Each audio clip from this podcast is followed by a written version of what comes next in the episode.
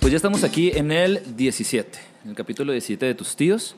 Eh, me acompaña aquí Alberto el Voy a cumplir años de amor. Ah, sí, no. Orozco. Así Ya, es. ya. Y aquí nos acompaña también la susodicha del gran aniversario. Estamos grabando en un día en el cual no deberíamos de grabar, Así es. porque el señor está ocupado. Nos verán, nos verán, este, los que nos están en, en YouTube, los 300 fieles que tenemos ahí, y a veces más, dependiendo qué tanto A morbo haya. menos.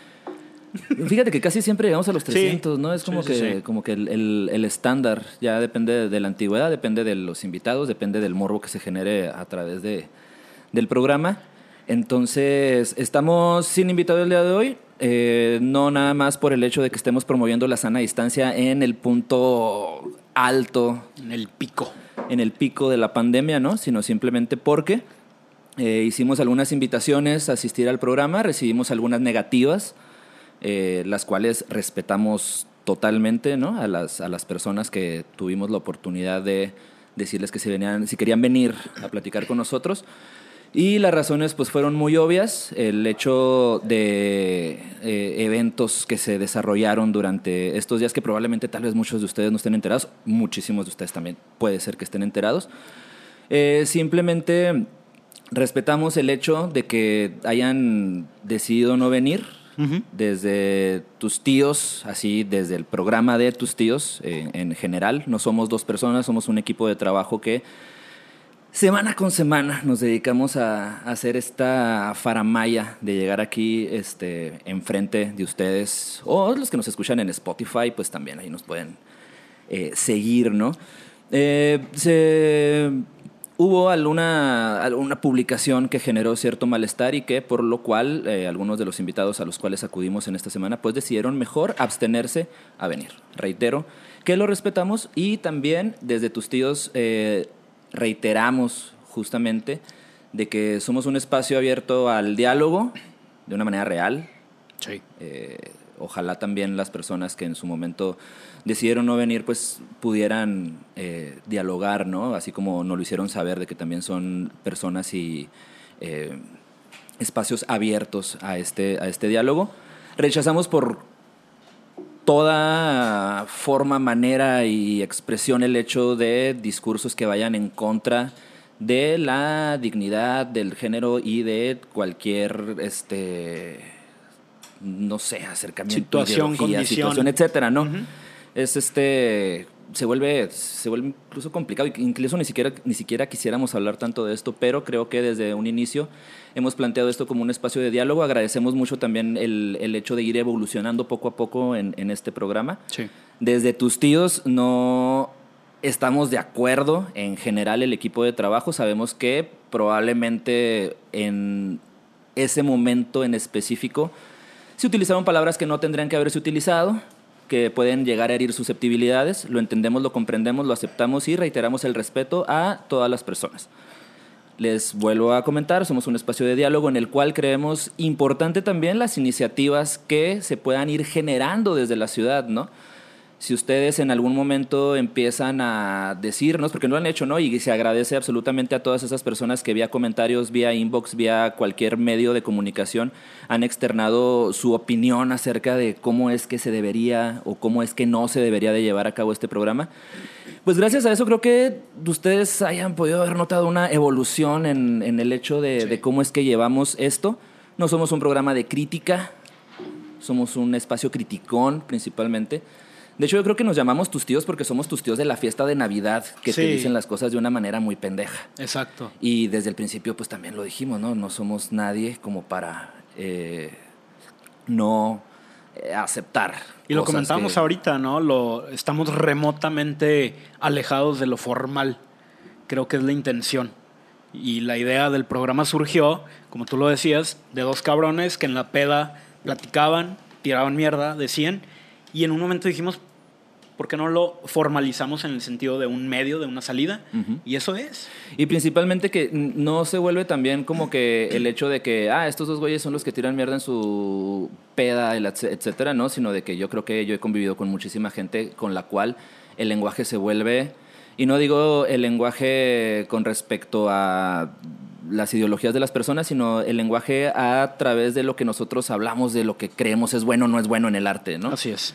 Al final, sí, es un espacio de opinión personal, plagadísimo de juicios de valor, Sí. totalmente, que gracias a nuestros invitados valiosos hemos ido como que moderando un poco acerca, lo que, acerca de lo que hablamos, y más, no, no tanto acerca de lo que hablamos, sino acerca de cómo es que lo decimos. Así es.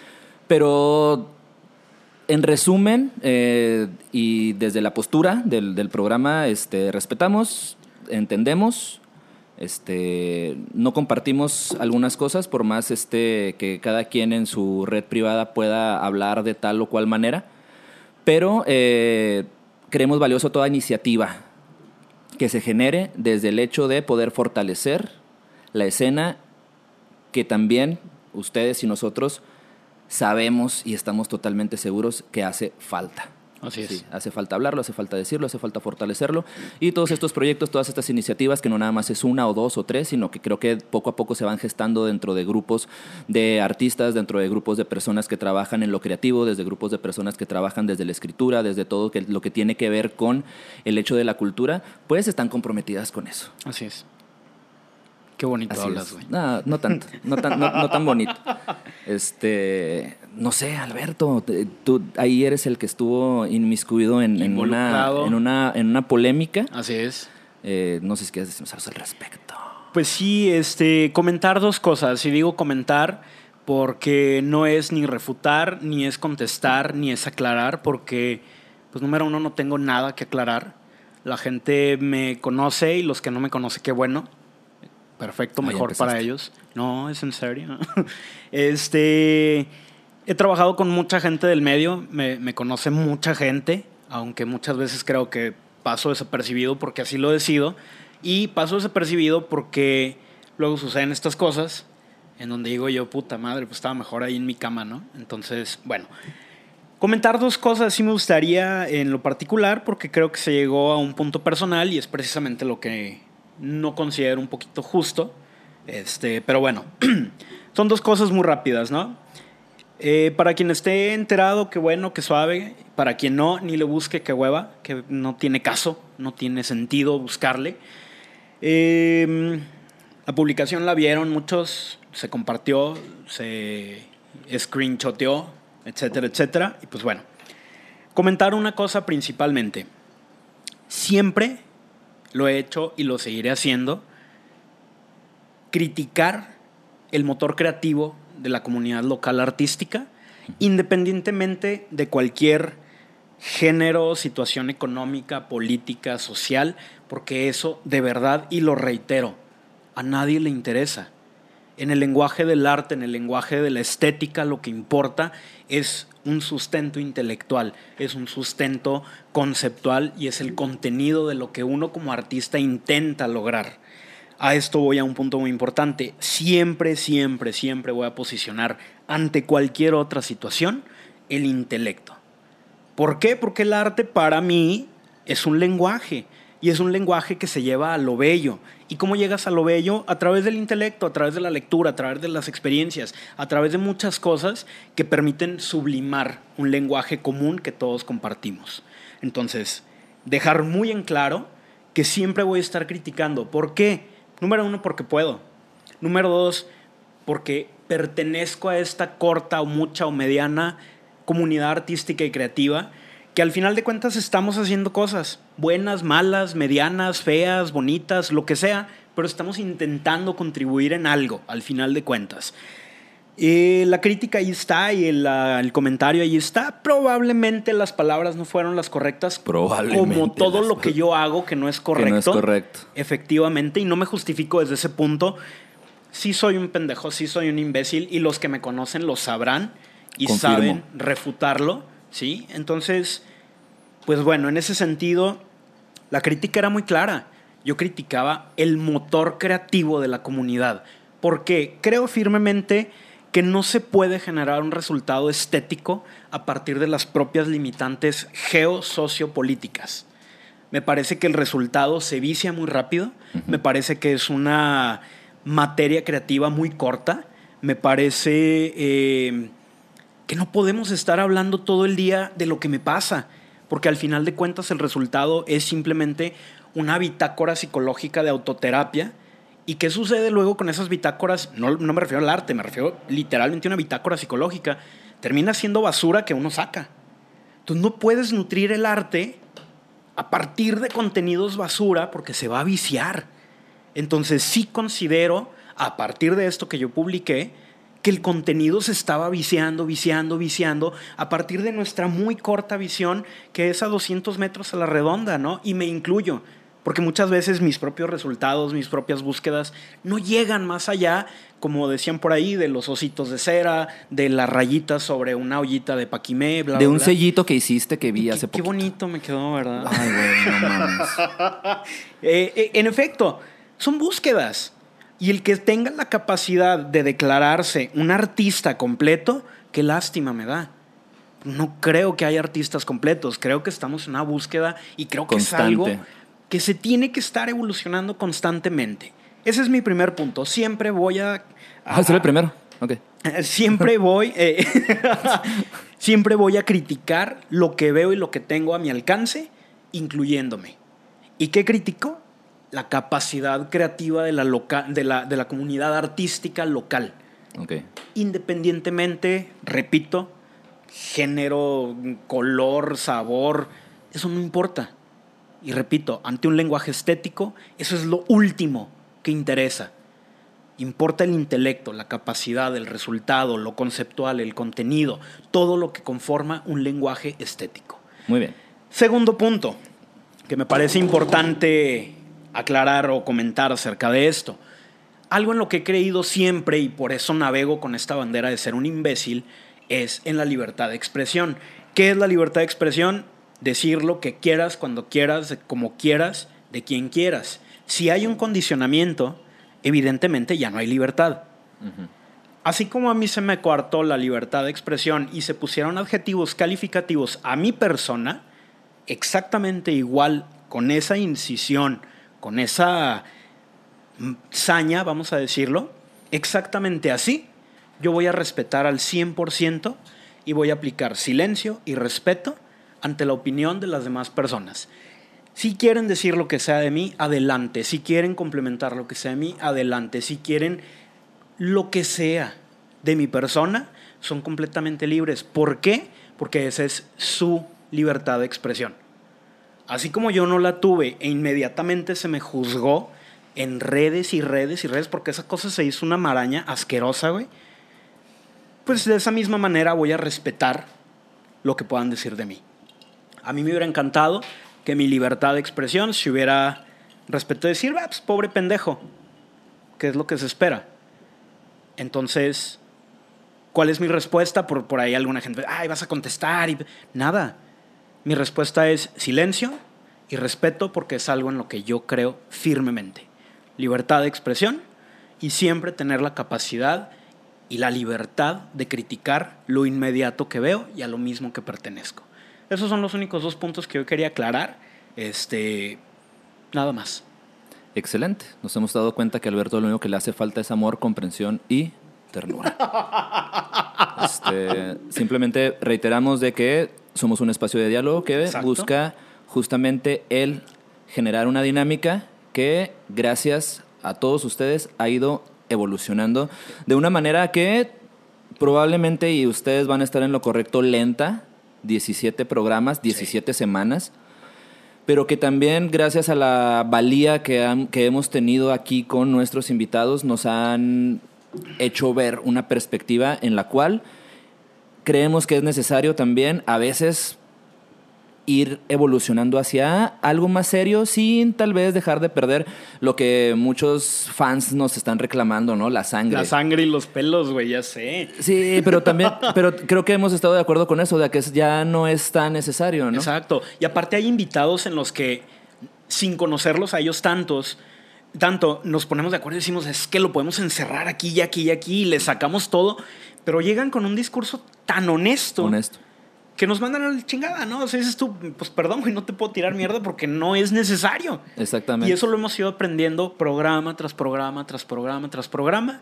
Y pues creo que como tú lo dices, la prueba está, ¿no? O sea, vean el primero, vean el segundo y vean los Dios anteriores. santo. Y, y dice uno, ah, cabrón, se controlaron mucho, ¿no? Vean los últimos y vas a decir, o sea, hagan un cotejo. Es que lo peor del caso es que ni siquiera hay esa observación, ese análisis de tal vez de todo lo que ha pasado durante 17 semanas para poderse dar cuenta Claro. de que poco a poco va evolucionando, ¿no? Estamos cerrando temporada casi, estamos en el 17, en el 20 esperamos cerrar y empezar una nueva temporada. Inmediatamente ni crean que nos vamos a ir, ¿no? Vamos a empezar rápido. ¿Por qué? Porque así somos nosotros. Y aparte también algo que considero importante de mi parte, deslindar por completo la imagen y el contenido de tus tíos con mis pendejadas, con las pendejadas de Fer. Yo no hago con- pendejadas. Bueno, pues, Fer no pendejadas, es muy serio.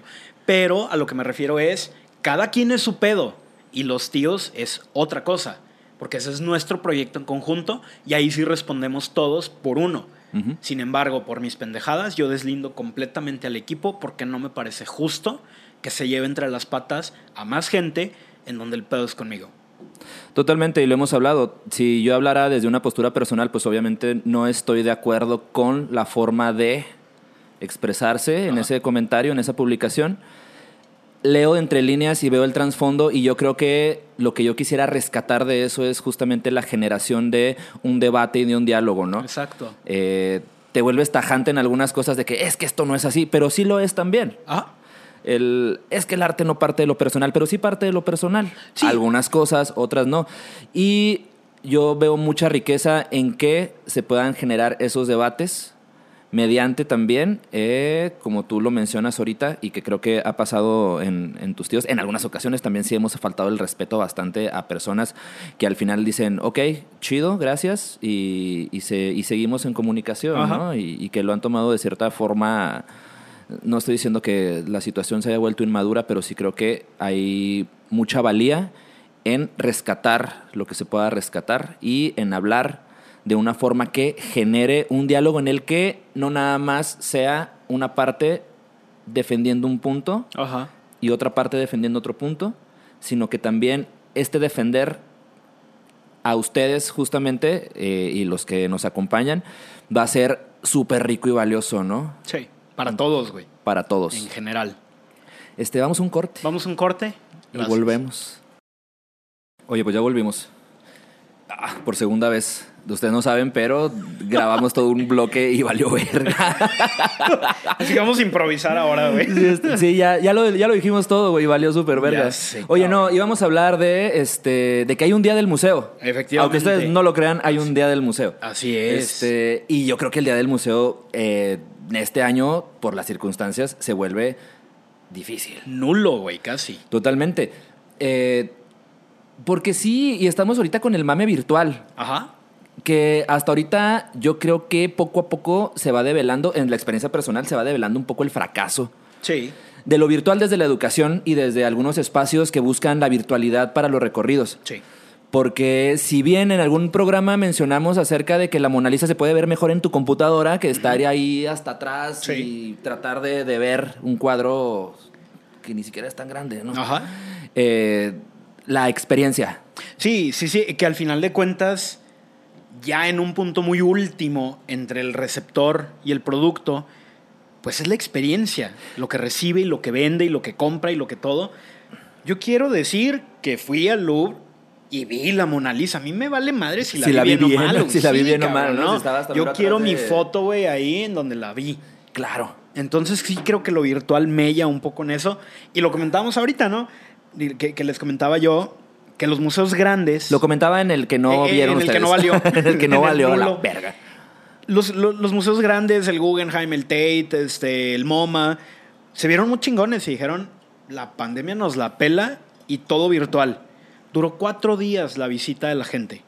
Cuatro días. ¿Por qué? Pues porque te lo terminas. Y ya. Y ya, y se acabó y se chingó. Y por muchos proyectos y programas que hagan abiertos, pues no termina siendo más que un canal de YouTube en donde dos personas se van a meter, ah, sí, voy a hacer aquí la mariposita recortada, la voy a recolorear con mi niño y se acabó. Ahora, eso es a nivel global.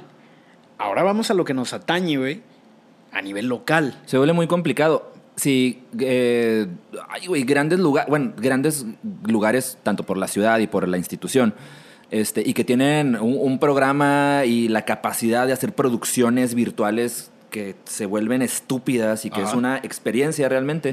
Pero ¿cuántas veces puedes consumir esa experiencia? Exacto. Ahora, si te vas a, a un país, y no, y no hablemos de Chihuahua, hablemos de un país como México, que probablemente sí hay en la Ciudad de México algunos lugares que manejan la virtualidad de una forma bien chingona. Y dices, ay, güey, yo me meto a, la página del no sé qué museo en la Ciudad de México Ajá. y lo puedo recorrer de una manera muy libre, muy chida. Pero volvemos otra vez a que estamos perdiendo la experiencia. ¿no? Así es. Y ahorita en el, en el, en el grabar Diokis estábamos hablando de este hashtag de la nueva normalidad. Ajá. ¿Cuál va a ser la nueva normalidad, no? Y yo creo que va a haber retos que enfrentar. Yo quisiera que después de la pandemia la gente, y como se ve a veces en los memes, ¿no? Más bien en los de cerveza, ah, ya vuelve. Este, un chingo de gente. Yo después de la pandemia, boom, saliendo a, a- a consumir a, los bares, a todas partes, ¿no? Ajá. Esperemos que también finaliza- finalizando esta pandemia, pues los lugares culturales que tenemos en la ciudad y que tenemos en México también, pues vayan eh, a saturarse. Esperemos, güey, porque ni siquiera era normal ni común saturar un museo en días normales. Ahora imagínate con limitantes, con reglas, con cinco personas por espacio. Va a estar muy cabrón, ¿no? Y a nivel local, lo comentamos en algún programa. Por ejemplo, la Secretaría de Cultura soltó toda esta serie de programas abiertos Ajá. y compartir eventos y compartir canales y bla, bla, bla, bla, bla. Yo pregunto, ¿por qué no lo habían hecho antes? Es lo que mencionamos, ¿no? De que la virtualidad tiene que seguir Exactamente. eh, complementando lo presencial. Efectivamente. Y, y esta nueva normalidad, ¿hasta dónde va a hacer que la nueva normalidad sea tener contenidos, contenidos virtuales, pero que también la experiencia de la visita, ¿no? Así y yo creo que eso es lo más importante. Ahora, sí- ahora sí, viéndolo desde este punto de vista, eh, el museo vive de la experiencia vivencial de las personas. Completamente. Aparte, el arte se tiene en ese sentido que romantizar al 100%. ¿Por qué? Repito, porque en, el, com- eh, eh, en esa comunicación de arte-espectador, el último canal que se complementa es la experiencia. Y eso es lo que vende, repito. O sea, yo quiero la foto en donde me veo viendo el cuadro. Donde me veo viendo el cuadro. Claro, güey. Donde Yo- me veo no viendo el cuadro. Ah, ándale, güey, exactamente. Estoy viendo que- mi foto, no mi celular, güey. "Eh, Está la Mona Lisa atrás. güey". Eso es lo que vende. E- Eso, eso es de lo que vive también la cultura, ¿no? Así es. Ahora, quisiera hacer. Ah, es que estaría chido que, que hubiera alguien. encar- Tita estaría muy chingón que estuviera aquí en este momento, justamente Sí. para contestar esta pregunta. Ahorita las visitas a los museos y a cualquier lugar eh, cultural en la ciudad de Chihuahua, pues están cerrados, ¿no? Y están cerrados en, en- en todas partes. ¿Qué pasa con esos presupuestos que ya estaban destinados? Hijo de su madre. Mm, mm, y no estoy este, especulando nada, Ajá, ¿no? ajá. Podrá ser que después de esto haya un cúmulo de presupuesto como para poder decir, vámonos con algo bien chingón que no nos gastamos durante, ay güey, ¿cuántos meses llevamos, Llevamos así? dos Ay, meses. llevamos dos meses, tampoco Ajá. es así mucho. O sea, tenemos un chingo de presupuesto que no nos gastamos en estos dos meses para meterle a que vamos a, hacer un desmadre con nuestros museos, ¿no?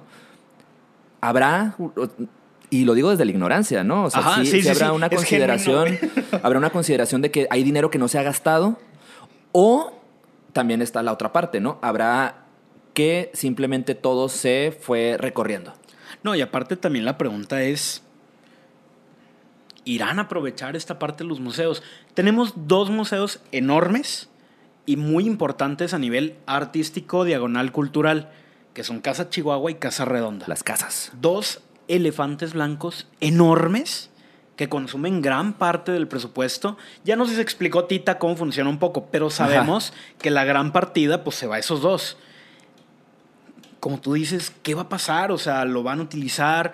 Repito, durante el año hay ofertas medias. Ajá. No voy a decir ni que ni muy chingonas ni muy jodidas, pero medias, ¿no? O sea, nunca hay algo que digas tú, vale la pena ir porque me voy a enriquecer. No.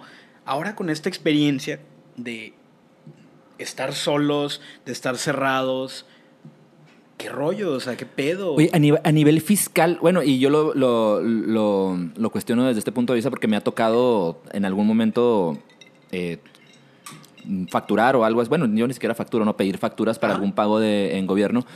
Y justamente hay presupuestos que se tienen que gastar porque si no se pierden. A nivel fiscal existirá la posibilidad de que, ok, en este año mejor ya no me voy a gastar el presupuesto de este año y lo voy a sumar al que tengo el año que entra y el año no que entra creo. tirar la pinche casa por la ventana, ya No que nos está diciendo que no. Estará bien chingón.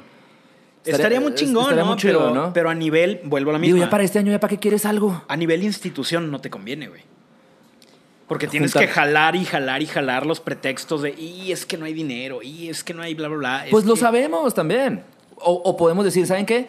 Si hay dinero eh, y vamos a hacer algo bien chingón al finalizar esta pandemia, que ya va a ser casi finalizar el año, ¿no? Los últimos Sí. cuantos meses que nos queden Sí, del año. sí. Y vamos a hacer algo bien cabrón. Pero también cuánto tiempo necesitas para programar algo bien cabrón. Efectivamente. A mí sí me gusta, y, y yo creo que pues es muy pendejo pensarlo, ¿no? Pero sí estaría muy chido que a nivel fiscal se pudiera como que juntar los presupuestos de un año con el otro y decir el 2021 a todos los que pensaban que el 2020 iba a ser nuestro año, pues ahora sí No. decir, no, no, es el 2021 el Así que va a ser es. nuestro año y tenemos un chingo de dinero para poder sacar un chingo de cosas. Que esto ¿no? pudiéramos ponerlo ahí como tip para las instituciones en general, ¿no?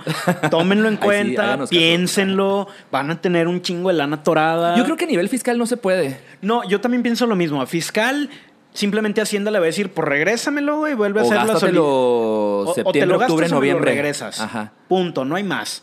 Para gastárselo, pues está cabrón porque no hay planeación, porque no hay calendarios, porque no hay bla, bla, bla.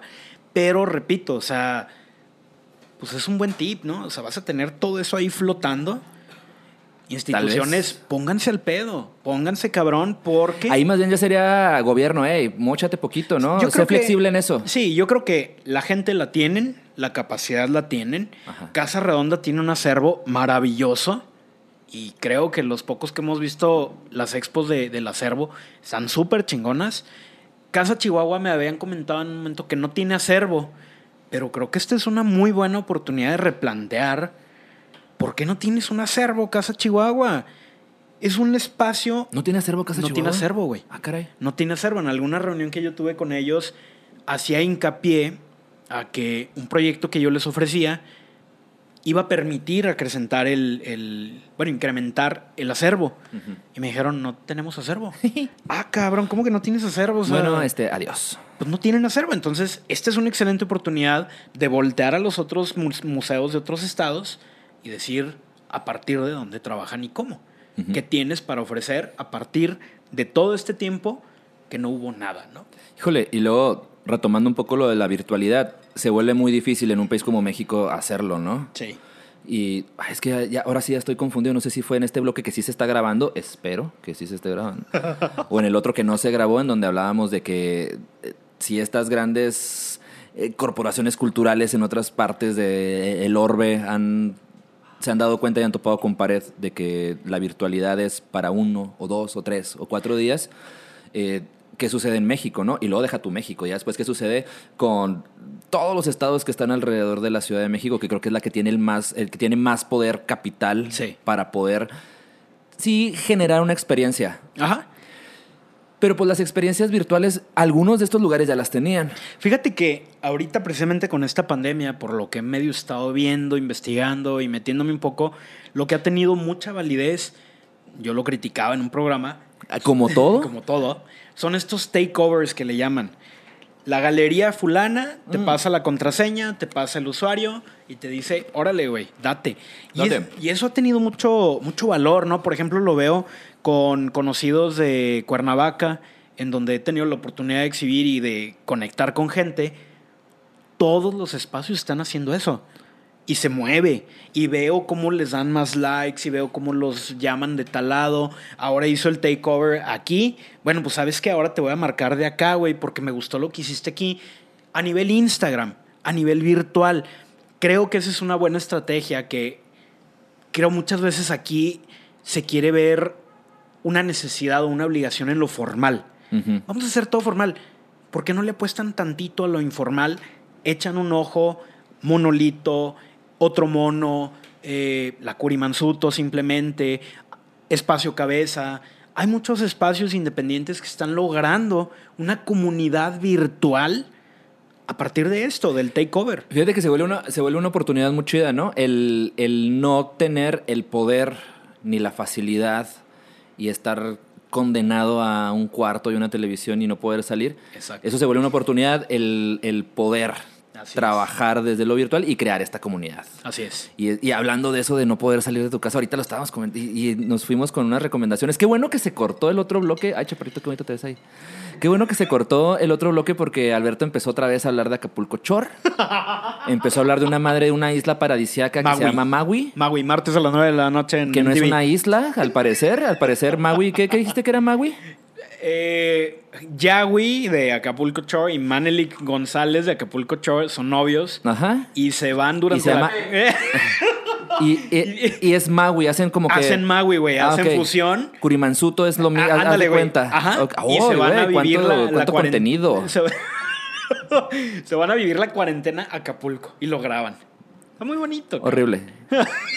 Yo, yo hacía una recomendación y ahorita pues la voy a hacer. porque, recomiendo, es una serie animada que se llama The Midnight Gospel.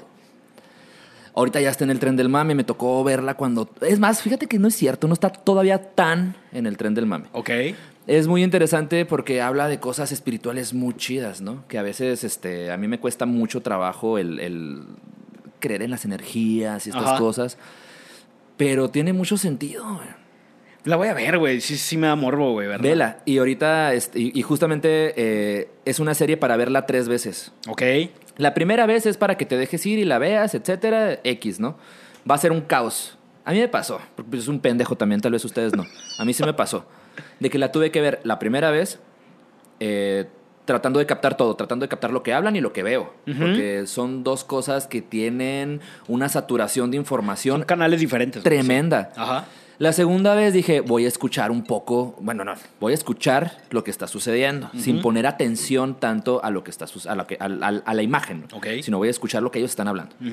Y la tercera vez dije, voy a ver, sin importar lo que estén, sin, sin tratar de hilar el diálogo que están teniendo los personajes. Ajá. Son dos experiencias, la de ver y la de escuchar, que si las separamos es una riqueza tremenda, tanto en lo visual como en lo auditivo Ok. son diálogos que uno podría decir muy trascendentales, ¿no? Que a veces también decir, ay, ¿qué tiene de trascendental eso? Pues para algunas personas sí lo es. En lo personal, y subiéndome al tren del mame, en lo personal, el último capítulo me parece una genialidad. Ok. Principalmente porque invita, no sé si invite, pero a mí sí fue una invitación a la experimentación, ¿no? Y justamente lo estaba viendo en un momento de ansiedad. Ok. Y está así que, güey, o sea, a mí me, atacan- me dan ataques de ansiedad y de repente estoy así como que muy tenso, ¿no?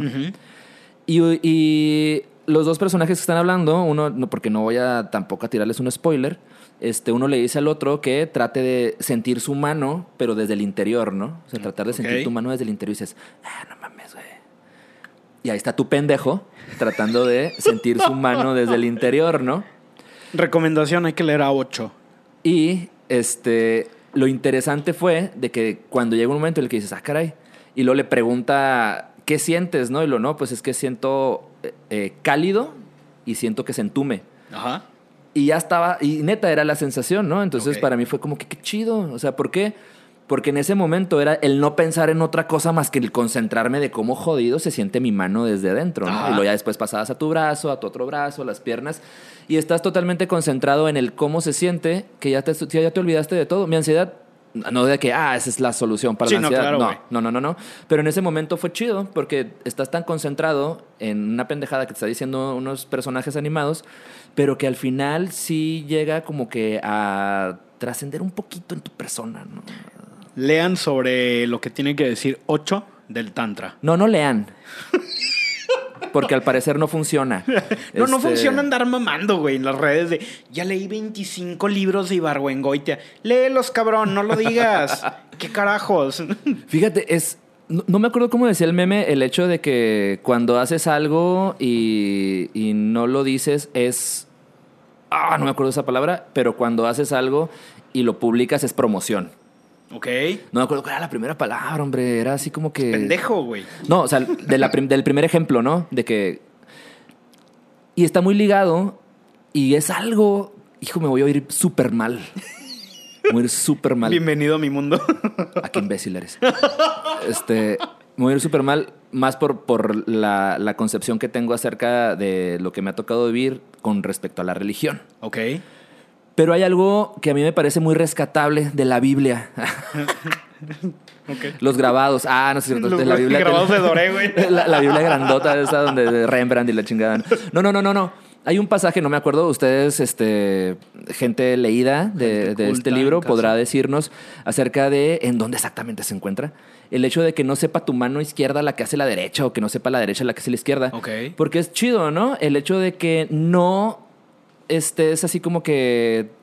Ah, y ahora se da mucho en las redes publicando todas las buenas labores que hace. ah, el, el clásico Weightsican, ¿no? De que, ay, le traje una despensita a no sé quién. Ya Ay, sé. vamos, vamos a un cortecito y volvemos, porque el es. chaparrito está muy tenso.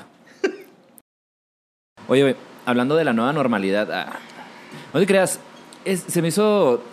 A mí lo que se me hizo muy gracioso fue. No sé si. El aire, güey, quedó prendido, perdón. Ah, sí, no nos escuchan. Ah, gracias. Oye, eh, el día de hoy estamos grabando un 15 de mayo. Ajá. ¡Qué calor, güey! Oe, oh. Horrible. Qué calor que tengo horrible. yo. Oye, estaba viendo en, en las redes sociales la, mi, mi pornografía, Ajá. que fue el hecho de ver a equipos volver a los entrenamientos de fútbol. Muy Acapulco Chortú, pero yo ya vi que ahí andan algunos jugadores volviendo a los entrenamientos. Muy humildes pedo, con sus cubrebocas de licenciado Valeriano. Qué lata, cabrón, es traer el, el cubrebocas, ¿eh? Es, es difícil. Hijo de su Pero madre. fíjate que si nos damos, bueno, a mí me parecía bastante interesante el hecho, ya no voy a decir tanto interesante, güey, como que es una muletilla. todo es interesante, Todo es güey. interesante, es que todo es interesante. es que es la clásica con la que me saco a mis alumnos, de, oh, está interesante. Pobres cabrones. ah, güey. Entonces, este, el hecho de, de que realmente en China es normal traer cubrebocas. Sí, completamente. Hasta por cosplay, güey. Independientemente de si tienes una pandemia o no, obviamente sabemos que es un lugar muy propenso. Ultrapoblado a lo que sea, güey. Oye, güey, ¿por qué será tan propenso a las pandemias, güey? Porque comen murciélago, güey.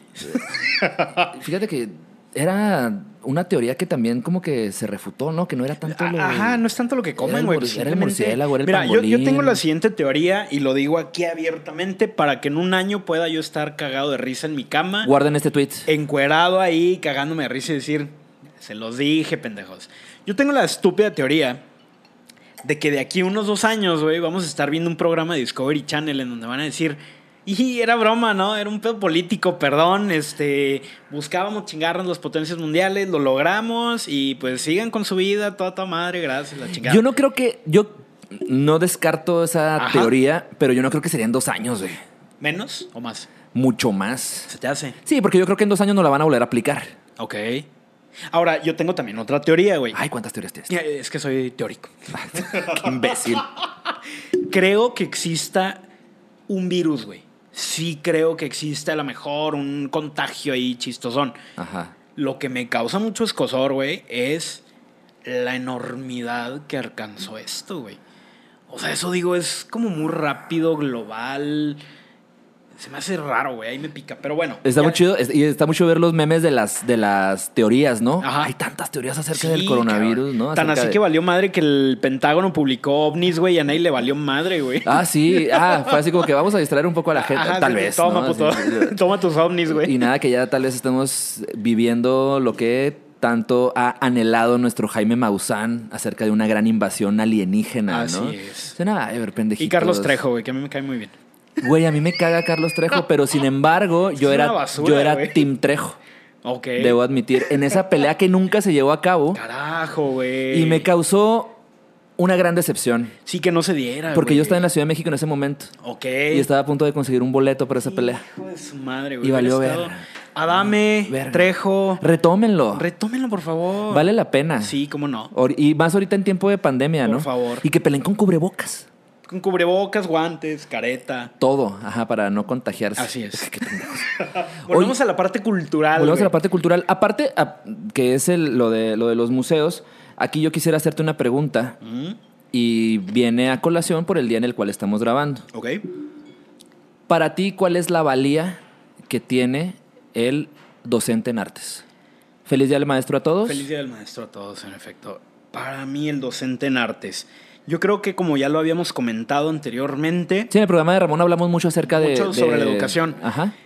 creo que apenas desde hace unos 3, 4 años a la fecha, empieza a haber profesionales del arte frente al aula de artes. Eso me parece súper valioso, ya sea desde la Facultad de Artes, ya sea desde el Escograf, ya sea desde el ISAD.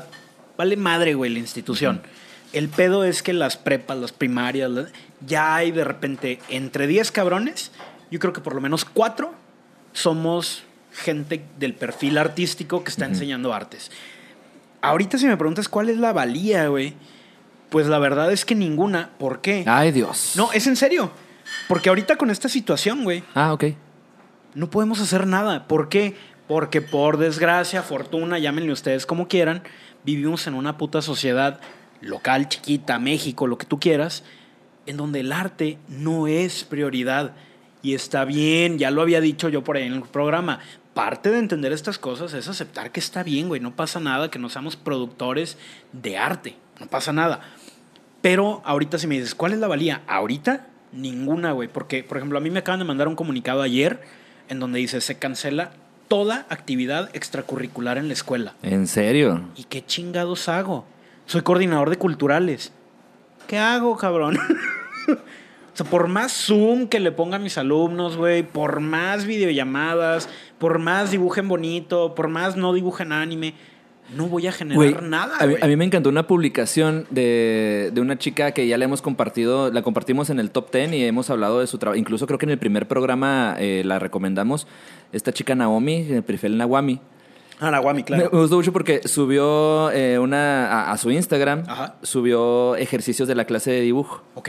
Y luego la clásica imagen de WhatsApp que tú haces un énfasis con un marcadorcito virtual y venían las correcciones, ¿no? Y la corrección de la clase de dibujo mediante WhatsApp. Ok. Está bien chingón ese pedo, güey. Está muy chido, Y ya, y ya genera una nueva forma de ver el, el hecho de, de este tipo de, de clase virtual Sí. mediante correcciones de. Ah, te rayan así como que. Ah, Que el- yo no me acostumbro, ¿eh? Mis alumnos me han mandado. Está difícil. Está muy cabrón porque dependes de la calidad de la foto, la calidad de la iluminación, güey, en dónde le tomó la foto, cómo, bla, bla, bla. Y es un pedo, güey. Fíjate que dependes mucho, y hablando ahorita del Día del Maestro y hablando de, del- de la educa no de la educación en las artes, hablando de lo que significa estar en un aula de arte, Ajá. es bien complicado cuando se trata de algo que es eh, práctico. El hecho de- del pintar. Ajá. Y, y lo comentamos con Isaí el programa pasado, ¿no? De que él aprendió pintura, que decía que al principio era como que au- autodidacta, pero después, obviamente, él hablaba de que no, porque pues había los tutoriales en YouTube y etcétera, que pues vienes aprendiendo a raíz de algo que ya está ahí. Sí. Pues sí. Sí. Nosotros como, como maestros podemos decir, ¿sabes qué? Pues el ejercicio va a ser esto. Y me puedes mandar la foto del ejercicio. Y otra vez retomamos la, retomamos la virtualidad incluso de los museos, ¿no? Ajá. Que dependiendo las capacidades tecnológicas, ahora sí, Ajá. puedes tú mandar tu trabajo y decir, ah, ok, es una buena fotografía, es una fotografía a la que le puedo hacer zoom. Ajá. Eh, Estos cuadros que me encantan del, de- del Bosco, que le puedes hacer el zoom y el zoom y el zoom y el zoom Sí. y se ve con una calidad tremenda. Ajá. Pues obviamente llega un momento en el que las limitantes también de, de los alumnos que están ahorita estudiando arte y de los alumnos que ahorita están eh, entregando ejercicios de dibujo, de pintura, de gráfica, de todo esto que, que va relacionado con la... Ahora sí que con la hechura de algo, ¿no? Con Ajá. "Ay, un producto que aquí está, este es mi dibujo Ajá. se vuelve complicado el, el, el calificar, que también tengo un problema con el calificar. Es que, es que volvemos a la misma, güey. No hay. Nos tomó por sorpresa todos, güey. Y es difícil. Por ejemplo, yo que vengo de una educación virtual, a mí me parece muy sencillo traspasarle ese conocimiento a mis alumnos, güey, porque sé cómo. Ajá. Sin embargo, recibo de mis alumnos y me dicen, es que el profe de diseño nos mandó un PDF con todo el contenido del semestre, güey, y nos dice que le preguntemos dudas. Oye, cabrón, así nos enseña virtualmente. Me viene a la mente, por ejemplo, estoy tomando un curso en doméstica, güey, de dibujo básico. Sí, dibujo bien verga, pero no lo suficiente para yo sentirme bien. No dibuja bien verga. Vean los sellitos que hace y se van a dar cuenta de que no dibuja muy verga. Tomé un curso básico de dibujo maravilloso con Diego Catalán, es un español. Ah, sí. que hace hiperrealismo, fotorrealismo, bla, bla, bla, Ajá. y todo este rollo. Y encuentro una manera tan sencilla del güey para enseñar que quisiera yo enseñársela a mil personas, güey, decirle, mira, cabrón, así se enseña. Entonces vuelvo a la misma, no estamos preparados ni para estudiar virtual, ni para enseñar virtual, ni para nada. Y creo que este pedo de la nueva normalidad, virtualidad, bla, bla, bla, lleva mucho fracaso ya de por medio, güey. Y es algo que tiene que madurar de una manera Sí, muy cabrona. O sea, Sí, tiene, que, sí, tiene que trabajarse, tiene que madurarse. Por ejemplo, vemos la hermosura de los cursos de doméstica, que creo que ya lo habíamos comentado, ¿no? Sí. Que ah, sí son muy básicos algunos de ellos, ¿no? O sea, son súper básicos. Yo tengo ahí dos cursos eh, que no lo sé. completado. Terminado, güey, sí, sí pasa. Creo que uno ni siquiera lo he empezado, ¿no? Y el otro no lo he terminado, ¿no? Lo, lo empecé a ver así rápido, pero que están hermosos. Así es. Están hermosos porque son muy sencillos y son muy fáciles. Y ahora estás tú poniendo al docente a que tiene que crear estos contenidos. Exacto. Pero también por otra parte estaba viendo un video acerca del por qué no, en vez de que los maestros que se les dificulta crear estos contenidos virtuales, canalizan a sus alumnos a los contenidos que ya existen. Y a es ahí a donde vamos. Estamos forzados a tener que crear un contenido, siendo Sí. de que los contenidos ya están. Exactamente. Y existen y hay para todos, desde cómo tú hacer tus acuarelas o desde Es que de- todo. volvemos a lo mismo. Si bien la Secretaría tuvo este acierto de crear todos estos programas inmediatos, que hay para todo, ¿eh? O sea, hay desde recortar papelitos. He visto gente enseñando eh, qué costura, qué tejido, qué dibujo, la En el, en que el, en el. ICM tienen también uno de acuarela, ¿no? En el ICM los, como que los más fuertes ahorita son el de acuarela, el de bordado y también tienen, me tocó ver el de mejores fotos. Y hay dos cosas que vuelvo a preguntar. ¿Por qué chingados no lo habían hecho antes? Y número dos, síganle. Síganle, pero no. Siento que hay algunos, y perdón por decirlo, siento que hay algunos como condescendientes. Como, ay, el público está pendejito, dale. A lo mejor no, ¿eh? A lo mejor no todos estamos pendejos y a lo mejor hay gente que lo puede retomar desde un punto más profesional. Yo recomendaría como tip segregar y separar lo básico, lo medio y lo profesional. Porque estaría chido que la gente que tiene, como que está buscando algo más, Exacto. que ya, que ya tiene un poco de control en sus manos y que tiene un poco más de dominio de ciertas cosas. Exactamente. Ahora sí, vámonos a lo más complicado. ¿no? Ahora, el vínculo ahí está, Secretaría de Cultura, las instituciones educativas de artes, de diseño, ahí está, cabrón, está el vínculo inmediato. Fíjate que hablando de la virtualidad y divagando en, en los temas que hemos estado platicando, yo sí podría en este momento pensar e incluso tal vez afirmar de que tanto en el ICM y en la Secretaría de Cultura Ajá. se han esforzado por sacar algunos contenidos Sí, que claro. apoyen y que vayan en pro de mantener a la gente activa. Claro. Que eso es aquí- importante. Aquí hay un tip que se me ocurre y también muy bueno y que creo que es importante considerarlo. Secretaría, ICM, escuelas, bellas artes, bla, bla, bla. Carrilla, cero. Dense calma, dense paciencia. ¿Por qué? Porque así como la educación tiene que enseñar desde lo muy primario, creo que ahorita no se pueden ir tan cabrones y creo que quisieron imitar un poquito, no lo digo en mal sentido, estos programas de la virtualidad de los museos. Y bien lo, lo publica cada rato Aide que dice, es que nadie visita Casa Redonda. Güey, si no visitan el Tate, si no visitan el MoMA, no van a visitar Casa Redonda, ni Casa Chihuahua, ni Casa ICM, ni nada, güey. No, es muy Entonces, complicado. es una cosa paulatina que las instituciones también tienen que tomar en cuenta. Pero sí, vuelvo a, a comentar, creo importante tomar esta, este punto, ¿no? Decir, esto es lo básico, esto es lo medio, esto es lo avanzado, a lo mejor hasta generar diplomados. Se me ocurrió ahorita que decías Ah, tú. hay un diplomado, de hecho, ¿no? Que está desde la Secretaría de Cultura. No, No me acuerdo cuál es, pero ahí, pues, métanse y busquen. Pero fíjate, ahorita que Y decías están tú- los cursos de, del ICM. de la lana, güey. ¿Cuánta lana en cuestiones fiscales va a quedar flotando, güey? Pues ¿por qué no se la metes a un grupo de 5 o 10 profesionales del arte, güey? Oye, cabrón, ármame un buen proyecto, güey, y genérate un diplomado de cuatro meses a partir de mañana y vamos a generar educación virtual de calidad, güey. Ahora ahí están las dos cosas. Una, por una parte, es el hecho de tener al profesional del arte Ajá. que pueda este, ayudarte con el contenido y por otro, la producción que tú puedas generar, ¿no? Exacto. Que eso también a veces merma mucho, ¿no? Es el hecho de que, ay, se escucha feo, ay, no se ve, ay, se trabó, ah, esto, ¿no? Ajá. Y es que es un mundo, ¿no? A lo que iba ahorita con lo que hablaba acerca de que instituciones como tanto en lo municipal y como en, en lo estatal están creando y están dando plataformas y están dando contenidos para que la gente pueda mantenerse activa y no se vuelva loca en su casa. Ajá. Eh, yo creo que la Wash ha quedado muy corta con, eso, con esa propuesta. En general, sí. Si bien hay una propuesta desde la Facultad de Artes que activa a los artistas, por otra parte, no hay una iniciativa que active a la gente. Ok. Sí, la, la iniciativa desde la Facultad de Artes activa a los artistas y genera una propuesta para que la gente pueda ver y que, la, y que in- incluso también el mismo, el mismo artista no se vuelva loco, ¿no? Claro. Y tenga como que el hecho de poder pensar y poder crear algo, ¿no? Ok. Pero también como la misma WASH, y no estoy hablando de la facultad, estoy hablando de la WASH en Ajá, general ajá. y, de, y desde... Como yo creo que institución, yo, yo, güey. yo, yo creería que eso vendría desde extensión y difusión de la WASH. Ajá. El hecho de también sumarse a esta creación de contenidos para no nada más la comunidad universitaria, sino, y, bueno, para la comunidad universitaria y para Sí. la comunidad en general, ¿no? Ya que sabemos de que hay espacios. Yo creo que la Quinta Gamero estuvo ahí, siguió esta Marta con lo de la rocalla, creo que se llama, con los niños por un rato, no sé si Ok, siga, de manera virtual. Ajá. Pero se, también desde la universidad hay una responsabilidad social y hay una responsabilidad cultural en la cual también deberían de estar generando contenidos constantemente para que la gente se mantenga activa. Tanto su... ¿Hace cuántos años había los talleres libres, güey? Cualquiera se podía meter a los talleres libres de Bellas Artes. Virtualízalos. Virtualízalos. Tienes una oportunidad. Creo que esto, bien planteado y bien pensado, es una oportunidad súper chingona para todo tipo de institución cultural, eh, legal, bla, bla, bla, humanística, lo que tú quieras. Es una oportunidad maravillosa de hacer cosas que lleguen a la gente. Y como bien lo dicen todos, a mí, por ejemplo, en particular, pues me puede no importar hacer comunidad, porque soy yo.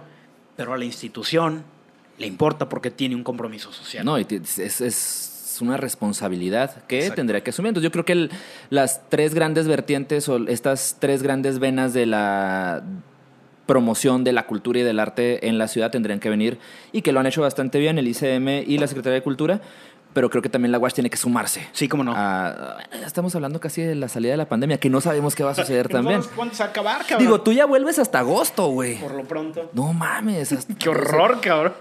¿Se perdió o qué va a suceder? Hasta ahorita la teoría es que se recorre dos semanas, güey. Ajá. De vacaciones de Se- verano. se junta. Se junta, pero pues al final de cuentas dices tú, Eh, está perdido, güey. ya se perdió. ¿Para qué le buscan? Adiós. Está perdido. Vamos a un corte. Sí, Regresamos, cerramos, cerramos, nos dejamos sí. descansar de nuestras aturdidas voces. Yo tengo una voz muy bonita. Muy bonita. Y regresamos. Ay. Ya. Oye, ya tengo cerveza. Yay. Ay, quédate Acapulco Chor. Oigan, este. En el súper hay estas cosas.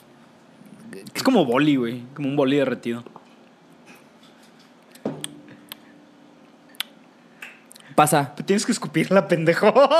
No, idiota, claro. En este momento no se tiene que escupir. Fíjate, ahí les va la experiencia de una persona que se formó en un expendio. Sí, perdón. Me formé en un expendio. Sigan Vida Oxo. Están preguntando qué artistas han trabajado en esos rubros. Ah, oye, sí es cierto. Vida Oxo y está la Bienal del Culo en el cual yo entré. Espero quedar seleccionado porque mandé foto de mis nalguitas. Ya vi varias selecciones de la Bienal del Culo. Ok. De Vida Oxo. Y ahorita están eh, artistas que trabajan en un Oxo. Exactamente. Está muy chingón. Está muy chingón. Entonces yo hice fila en un expendio. Ok. Sí, perdón. Hice fila en un expendio. Mantuve la sana distancia. Perfecto. Como siempre.